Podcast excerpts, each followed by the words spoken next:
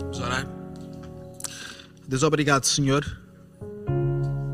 Tu cumpres o teu amor e toda a tua justiça em Jesus Cristo, o teu Filho amado que tu envias, enviaste por cada um de nós, cada pessoa que existe, que irá existir, que já existiu.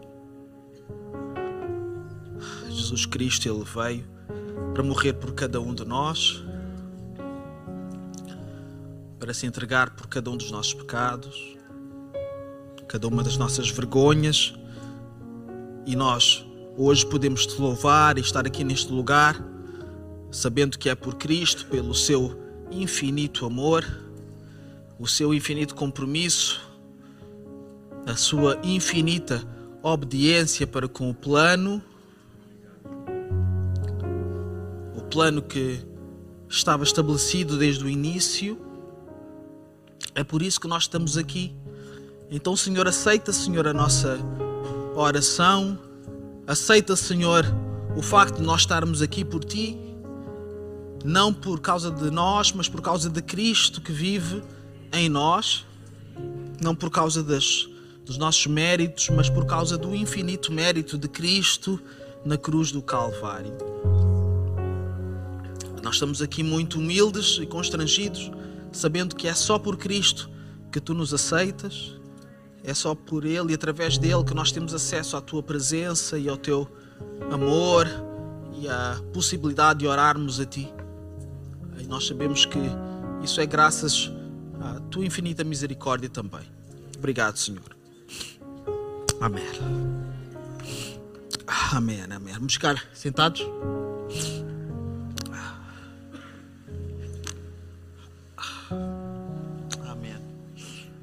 Obrigado a todos vós por estarem aqui, por se fazerem presentes também. Eu gostaria de agradecer a todos vocês, especialmente ao Ministério desta Casa, que é liderado na pessoa do Pastor Nuno, da Pastora Marta, de todos os membros do Ministério, todos os obreiros também. Ah, o facto de eu estar aqui é uma, é uma oportunidade que eles me dão também e é uma responsabilidade ah, que eu pretendo honrar da melhor forma possível. Ah, sabem, a Páscoa é ah, um dos eventos mais importantes para qualquer cristão que se preze. Porque a Páscoa ela define, define muita coisa sobre como nós vemos a, a, palavra de Deus, como nós vemos a Bíblia, como nós lemos a, as Escrituras. A maneira como nós lemos a Páscoa, ela define muito como nós vamos ler tudo o resto. Se nós lemos a Páscoa de uma forma, a Bíblia ela vai se parecer de uma forma, mas se nós mudarmos um, uma perspectiva sobre a Páscoa, isso vai nos mudar a perspectiva sobre todo o resto da, da palavra também, das Escrituras também. Então este momento não é um momento qualquer, é um momento solene de extrema responsabilidade. Mas sabem, quando Cristo ele morreu na cruz, porque ele morreu, ah, não, não havia muita coisa assim específica para dizer, não havia assim muita coisa uh, para contar, porque Cristo morreu de uma forma muito clara. Uh, a Bíblia diz que uh, os judeus, porque Cristo morreu numa sexta-feira e, e era véspera do sábado da Páscoa. E no sábado os judeus não podiam trabalhar, eles não podiam fazer nada.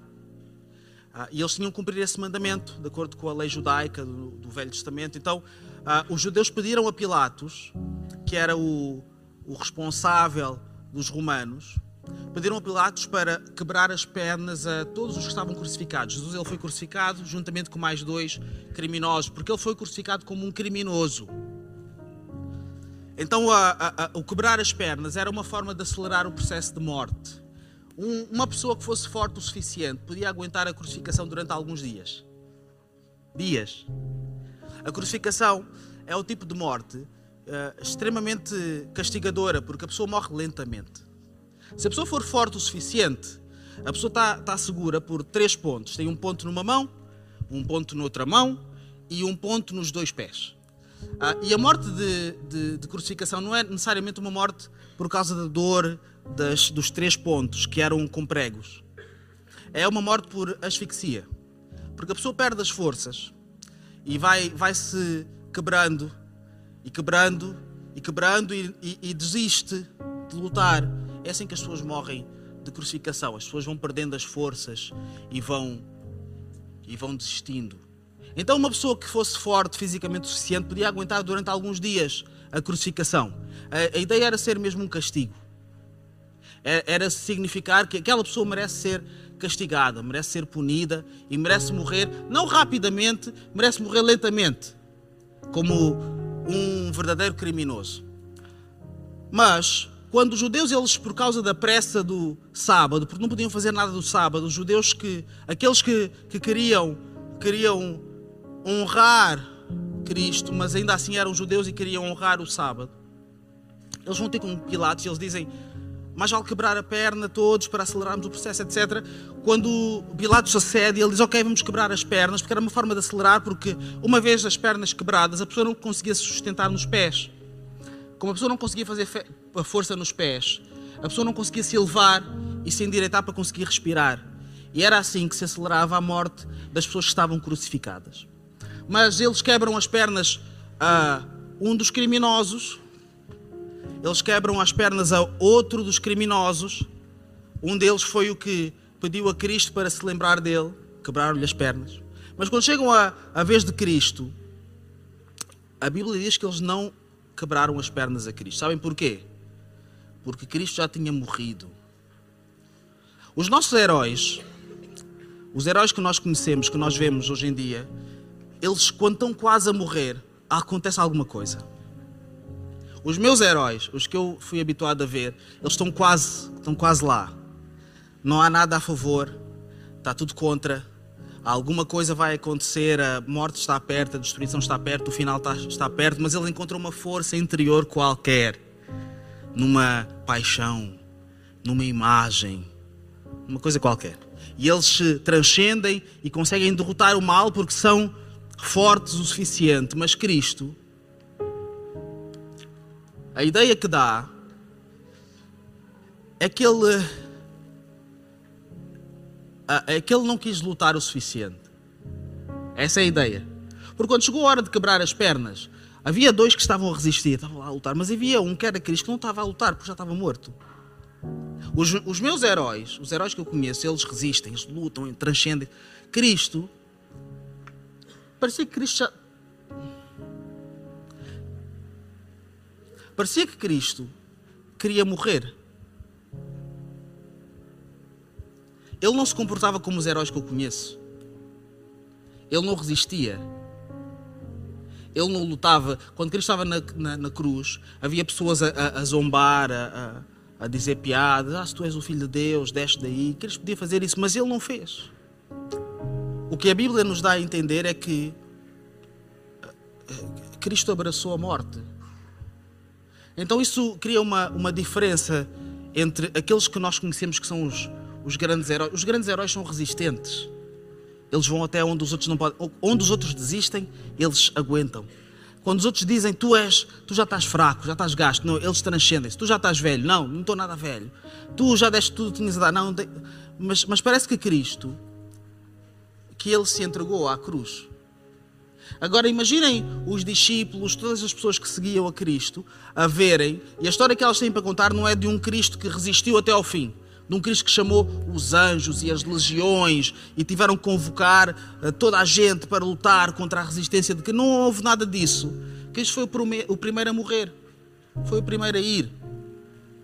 Não, não, não houve muita história, não havia muito, muito mistério nessa, nesta, nestes factos.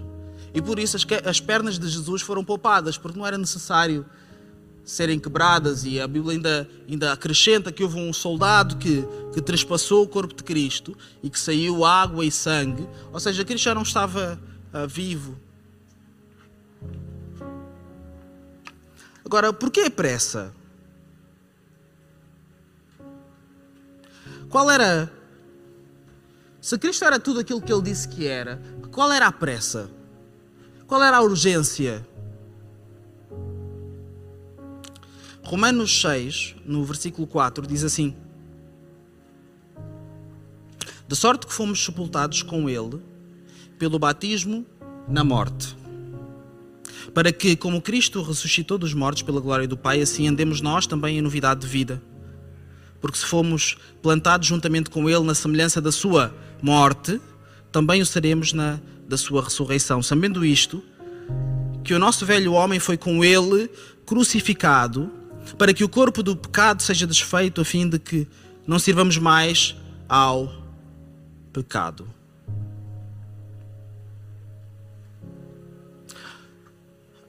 Eu tenho para mim,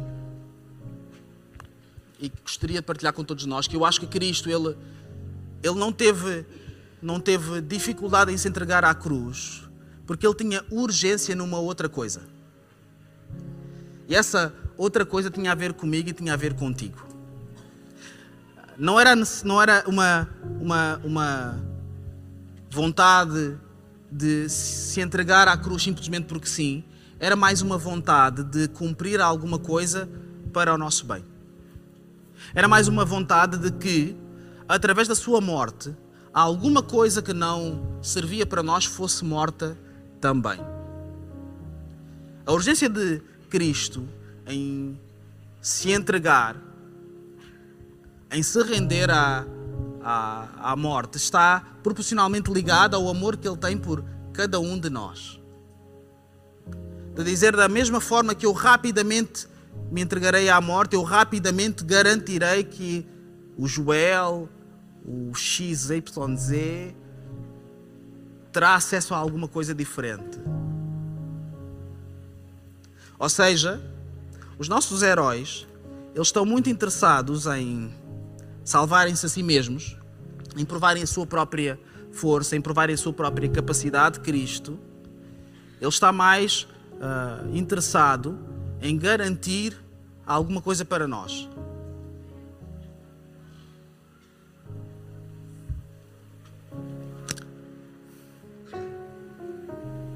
Então nós acompanhamos Cristo na morte. Há algumas coisas que têm que morrer. Há algumas coisas que precisam ser crucificadas com Cristo, mas acompanhamos Cristo na ressurreição também. Romanos 8,31 diz assim: Que diremos, pois, a estas coisas: se Deus é por nós, quem será contra, contra nós? Que diremos, pois, a estas coisas, às circunstâncias: se Deus é por nós, quem será contra nós? Se Deus está do nosso lado, quem é que está contra nós? Não interessa quem está contra nós, porque se Deus está, contra, está ao nosso favor, não interessa quem está contra nós, é o que está, está a ser escrito aqui. Mas, mas Paulo explica isto um bocado melhor.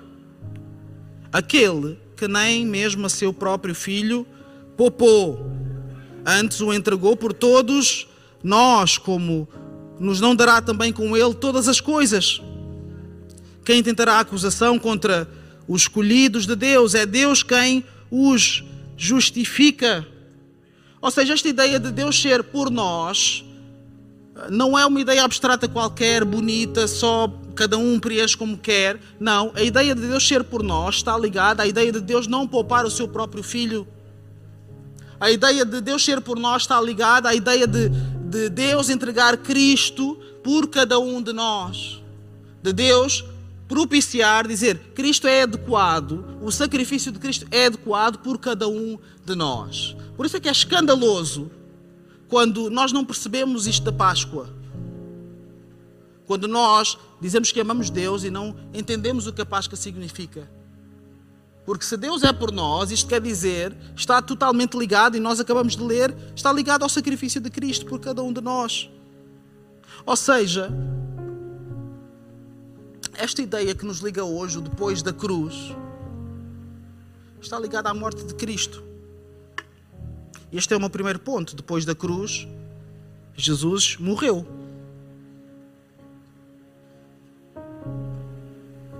Ele não lutou, ele não esperneou, ele não não chamou ninguém para o ajudar.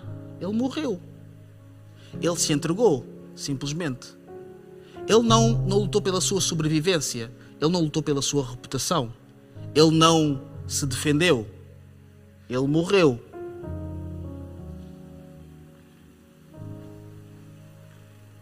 Versículo 34, Romanos 8 diz: Em quem os condenará? pois é Cristo quem morreu, ou antes quem ressuscitou dentre os mortos, o qual está à direita de Deus e também intercede por nós. E isto é uma antítese, porque eu acabei de dizer que Jesus morreu, mas como é que alguém que morreu intercede por nós? Eu nunca vi ninguém morto interceder por nós. As pessoas que morrem estão mortas. Isso leva-me ao segundo ponto, que é depois da cruz. É verdade que Jesus morreu, mas também é verdade que Jesus ressuscitou. Eu não sei se alguém tem aí aberto Romanos 4, eh, capítulo 4, versículo 25. Quem é que pode abrir aí rapidamente? 4, 25. Romanos, capítulo 4, versículo 25. Romanos é um livro incrível. Paulo ele dedica-se a explicar estas coisas com tanto cuidado. Romanos 4, 25. Quem é que pode ler? Ele foi entregue hum. por nossos pecados. Hum. Ressurgiu para nossa justificação. Ele foi entregue pelos nossos pecados, mas ele ressurgiu para a nossa justificação. Outras versões dirá, ele ressurgiu por causa da nossa justificação. Ou seja, a morte de Cristo era de alguma forma necessária e a ressurreição também é o sinal de uma coisa que Deus fez por nós, da justificação que Deus fez por nós. Ou seja, é verdade que Cristo ele morreu pelos nossos pecados, mas ele também ressuscitou por causa da justificação pelos nossos pecados. Nós somos perdoados dos nossos pecados através da morte de Cristo, em que Ele se substitui a nós, em que nós devíamos ser os castigados, nós devíamos ser aqueles que devíamos pagar pelos nossos comportamentos, nós devíamos ser aqueles que devíamos pagar pelas nossas vergonhas, porque fomos nós que as fizemos. Mas o que Cristo faz na sua morte, urgente, rápida, não resistente, é Ele se entrega no nosso lugar. Há uma troca, há uma substituição. Ainda assim, Cristo ele não permanece morto, ele não permanece naquele estado inerte, naquele estado de nada, naquele estado de morte, naquele estado de inexistência, de cessação. Ele ressurge, ele ressuscita, ele volta à vida, porque Deus vê em Cristo uma satisfação e diz: Ok, este, esta, esta tarefa está satisfeita, esta, esta tarefa está cumprida, então Cristo não precisa estar mais morto, ele pode ressuscitar. Então nós vemos em Cristo uma justificação também. Não é apenas na morte que nós encontramos uma resposta para a nossa vida, é também na ressurreição de Cristo. Não é apenas no castigo que nós encontramos, não é apenas na morte, é também na vida que nós encontramos uma resposta. Ou seja, se há coisas que nós devíamos ter pago o preço e Cristo pagou, e nós não precisamos mais pagar, então também há coisas em que Cristo ele revive e está vivo hoje. E se tu não, não percebes muita coisa disso, eu quero te dizer: Cristo está vivo hoje. Tu podes falar com Ele, tu podes orar a Ele, tu podes clamar pelo seu nome. A Bíblia diz que o nome de Jesus é o nome sobre todo o nome. Não há um outro nome que tenha mais autoridade sobre o nome de Jesus. É o nome segundo o qual e sobre o qual todo o joelho se dobra todas as coisas, todas as circunstâncias, todos os outros nomes, todas as outras autoridades não têm qualquer concorrência, não têm forma de competir com o nome de Jesus, porque Cristo, por causa da sua morte e da sua obediência, ele provou ser digno de ter o nome acima de todo o nome e é Deus quem confirma isso, e porque Deus confirma isso, nós podemos confiar. Então, se tu não percebes muita coisa sobre o que Cristo diz, Tu podes dizer assim: olha, eu não percebo muita coisa, é verdade, o pastor tem razão. Mas, se este é o nome sobre todo o nome, eu preciso de alguma coisa para a minha vida. Eu preciso de mudar a minha vida. Eu não sei orar muito bem. Disseram para ir lá na CCLX e disseram que era uma festa da Páscoa e que era giro. Eu não sei muito bem essas coisas, mas eu, eu sei dizer o nome de Jesus. Jesus, tu que morreste e ressuscitaste, ajuda-me. Eu posso te dizer, esta é a melhor oração, oração que tu podes fazer na tua vida inteira. Tua vida vai mudar. Depois da cruz, Jesus morreu, mas ele também ressuscitou. E o versículo 35 diz: Quem nos superará do amor de Cristo? A tribulação, ou a angústia, ou a perseguição, ou a fome, ou a nudez, ou o perigo, ou a espada? Como está escrito, por amor de ti somos entregues à morte, todo dia fomos reputados como ovelhas para o matadouro. Mas em todas estas coisas somos mais do que vencedores por aquele que nos amou, porque estou certo que nem a morte nem a vida, nem os anjos, nem os principados, nem as potestades, nem o presente, nem o porvir, nem a altura, nem a profundidade, nem alguma outra criatura, criatura nos poderá separar do amor de Deus que está em Cristo Jesus, nosso Senhor. Ou seja, o que Paulo está a dizer é que há alguma coisa no amor de Deus que está em Cristo Jesus que garante que nós não poderemos ser separados de Deus. Não é por nós, é por Cristo. E há quando Cristo ele, ele morre, há um pormenor que enquanto ele está na cruz, enquanto ele está a morrer, enquanto ele está a não resistir, o véu que havia no templo, que separava as pessoas impuras da presença de Deus, que separava as vergonhas da presença de Deus, que separava as pessoas comuns da presença de Deus, esse véu, ele foi rasgado de alto abaixo. Ele foi rasgado e ele não foi consertado novamente. Ele foi rasgado uma única e definitiva vez, significando que através do amor de Cristo na cruz, nós poderíamos ter acesso a Deus, ao Pai, sem precisarmos de uma outra intermediação que não a intermediação de Cristo, nosso Senhor. Ele garantiu no seu amor, na sua urgência em morrer por nós, Ele garantiu que nós teríamos urgentemente acesso à presença do Pai. Dizer assim, eu posso entrar na presença do Pai, não por causa de estar totalmente preparado, não por causa de eu perceber tudo sobre a palavra, não por causa de eu ter tudo certo na minha vida, mas por causa do sangue de Cristo, o Cordeiro de Deus que tira o pecado do mundo. E se Ele tira o pecado do mundo, Ele tira o pecado também da minha vida. Ele diz assim: Eu, eu não fiz nada de errado, mas o Joel fez algumas coisas de errado pelas quais eu paguei o preço. Então, quando ele entrar na presença de Deus, ele não vai entrar no seu próprio nome, ouçam isto com atenção. Ele não vai entrar nos seus próprios méritos, ele vai entrar no meu nome.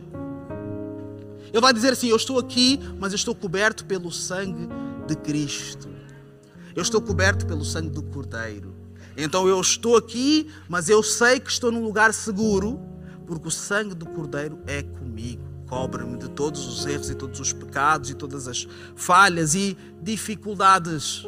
Então é verdade que depois da cruz, Jesus morreu, mas depois da cruz ele ressuscitou e se Ele nos cobre com o seu sangue e nos dá essa oportunidade, isso quer dizer que não apenas Jesus ressuscitou, mas há uma oportunidade para cada um de nós de nós vivermos uma vida diferente também.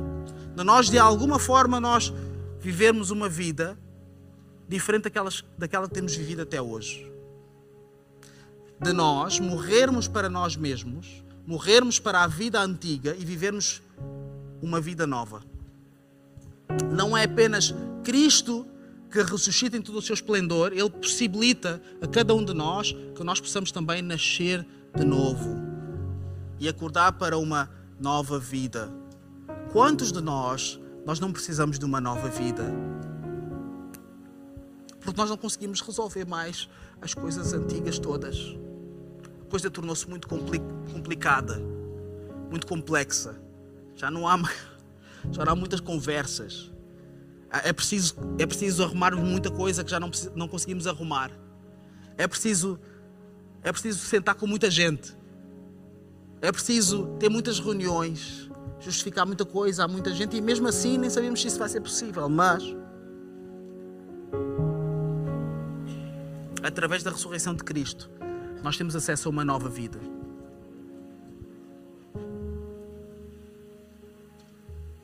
Nós passamos com Cristo da morte.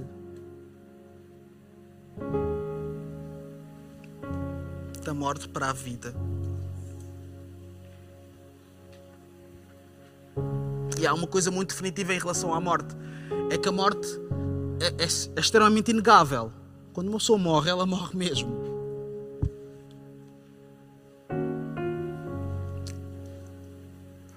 Mas sentem saudades de alguém que tenha morrido? A pessoa morre. Quando a pessoa morre, a pessoa morre mesmo. A pessoa não vai voltar. A pessoa não vai. A pessoa não vai voltar. Então, quando Cristo está a dizer isto, em que nós passamos da morte para a vida, Ele está a dizer que Ele garante um milagre para nós. Há outros que não vão voltar, é certo, mas nós podemos voltar. Nós podemos dizer assim: Eu ainda vou a tempo de, de viver uma outra vida, eu ainda vou a tempo de resolver algumas coisas no meu destino, eu ainda vou a tempo de escrever uma história diferente na minha vida. Eu ainda vou a tempo de morrer para esta vida vergonhosa e viver uma outra vida diante de Deus. Eu ainda vou a tempo. E sabem se a Páscoa que nós celebramos hoje é esta passagem, porque Páscoa significa passagem da morte para a vida de Cristo. E se Ele garante isso para nós, então esta é uma passagem não apenas de, da morte de Cristo para a vida, da ressurreição do nosso Senhor, mas é uma oportunidade para nós também vivermos uma vida diferente, uma vida nova. E eu gostaria de desafiar quem quer que seja que nos esteja a ouvir, se tu ainda não tomaste este passo, se tu ainda não tomaste essa decisão, se tu ainda não, não, não percebes na tua vida que tu passaste de um estágio para um outro estágio Tu passaste de um estágio em que tu estavas longe de Deus para um estágio em que tu estás perto e, e submisso a Deus. Tu podes fazer isso hoje. Tu podes, tu podes mudar a tua vida hoje. Tu podes começar a mudar a tua vida hoje.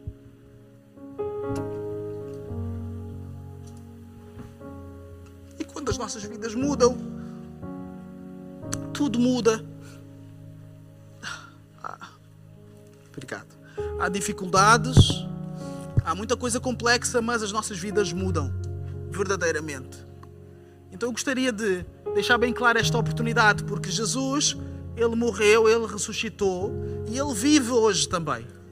Nós não pregamos um Cristo uh, mártir, nós não pregamos um, uma figura de Cristo, nós pregamos um Cristo vivo que está assentado à direita do Pai, que está a interceder por cada um de nós, que está a rogar ao Pai e dizer: Eu morri por ele, eu morri por ela, eu morri, eu fiz o que tinha que fazer, eu cumpri. E se isto é verdade para mim, é verdade para cada um de nós aqui também. Então eu gostaria de deixar este desafio que tu podes, no teu lugar, no sítio onde tu estiveres, não interessa onde tu estás, isso é irrelevante. Tu dizer assim, Senhor, se isso é verdade, se essa ressurreição que está a ser pregada aí é verdade, pela qual os apóstolos mudaram a sua vida, pela qual nós estamos aqui hoje, porque nós só somos igreja hoje por causa da ressurreição. Eu não sei se isso é claro para todos nós, mas a igreja começou por causa da ressurreição. Os apóstolos eles estavam prestes a desistir e eles decidiram não desistir porque Jesus apareceu a eles e disse uh, coisas a eles e comeu com eles e esteve com eles e falou com eles e reconfortou os seus corações e provou que aquilo que ele tinha prometido era real. Foi por isso que os apóstolos eles decidiram não, nós vamos dar a vida por isso. E nós estamos aqui. Se isso é verdade, então isso também pode ser verdade para qualquer um de nós que esteja num período, numa fase, numa circunstância qualquer longe de Deus e que queira se aproximar de Deus. E, só, e tu só precisas dizer isto no teu coração: Senhor, eu eu percebo que eu tenho dificuldades em mim, eu percebo que eu tenho muita coisa por resolver em mim, mas eu percebo também que tu enviaste o teu filho para ele morrer por mim, por causa dos meus erros e das minhas ansiedades. Senhor, aceita o meu arrependimento. Senhor, eu me coloco diante de ti, humilde e arrependido ou arrependida. Muda a minha vida em nome de Jesus. E dizendo isso, tu terás acesso a uma nova vida em nome do Senhor Jesus. Vamos ficar de pé.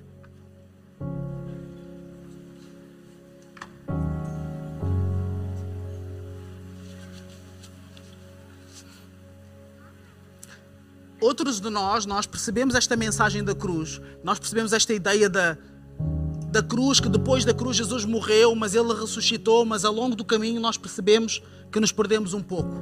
E nós precisamos de atualizar essa ideia. De dizer, Jesus, ele não apenas ressuscitou há não sei quantos anos atrás, ele ressuscitou e ele vive hoje. E eu preciso de me relacionar com Cristo que está vivo. Então eu quero deixar para ti esta ideia de que a Páscoa ela não tem que ser um memorial, ela não tem que ser uma imagem do passado, ela é uma imagem do presente.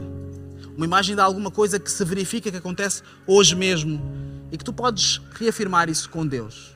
E dizer: Senhor, eu reconheço as minhas falhas e a minha dificuldade em crer, mas eu também reconheço que tu entregaste o teu filho, ele morreu, mas ele ressuscitou e continua vivo hoje. Eu peço perdão porque eu nem sempre acompanhei essa crença, mas eu hoje estou disponível para atualizar isso diante do teu trono. Senhor, seja misericordioso comigo. Ajuda-me a crer de novo, a crer de uma forma nova.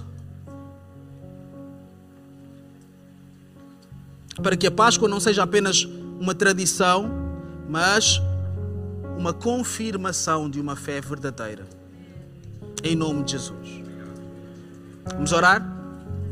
Deus, obrigado, Senhor, porque tu provas o teu amor para conosco, pecadores, entregando o teu filho, que não resistiu, que não lutou pela sua sobrevivência, que não usou dos seus poderes e das suas possibilidades, mas que se entregou simplesmente por amor a cada um de nós. Nós ficamos constrangidos com o amor de Jesus Cristo.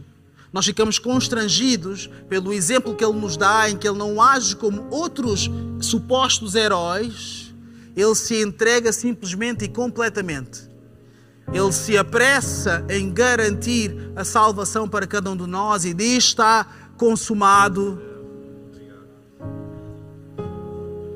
Podendo tudo, tendo toda a capacidade, tendo todas as possibilidades e alternativas, ele ainda assim escolhe permanecer no sacrifício que nos garantiu a paz contigo. Ajuda-nos, Senhor, a aproveitar esta oportunidade aqueles de nós que só agora chegaram a esta boa nova, que só agora perceberam isto, Senhor, ajuda a que tomem decisões urgentes também. Que a urgência não seja apenas do lado de Cristo, que exemplificou isso, não resistindo, mas seja também nossa, em perceber que há uma oportunidade, eu vou aproveitar. Para aqueles de nós que ao longo do caminho nos perdemos,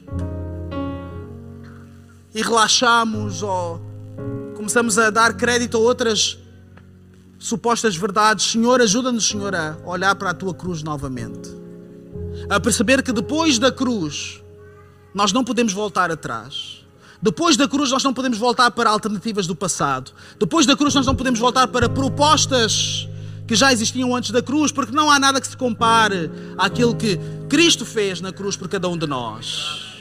Ajuda-nos, Senhor, a nos agarrarmos àquilo que Cristo já fez por nós. Aqueles que estão cansados, levanta, Senhor, refrigera a sua fé. E que a Páscoa ela possa ser uma celebração não de uma coisa passada, não de anos gloriosos do passado, mas do nosso presente.